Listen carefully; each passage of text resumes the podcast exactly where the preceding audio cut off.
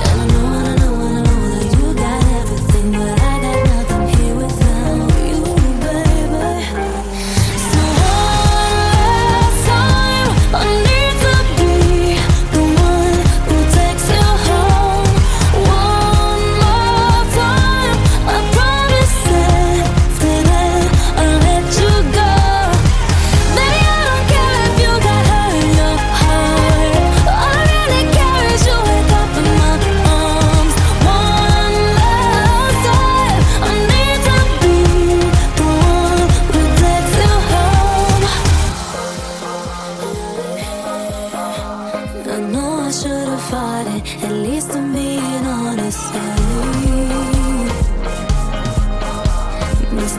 Me.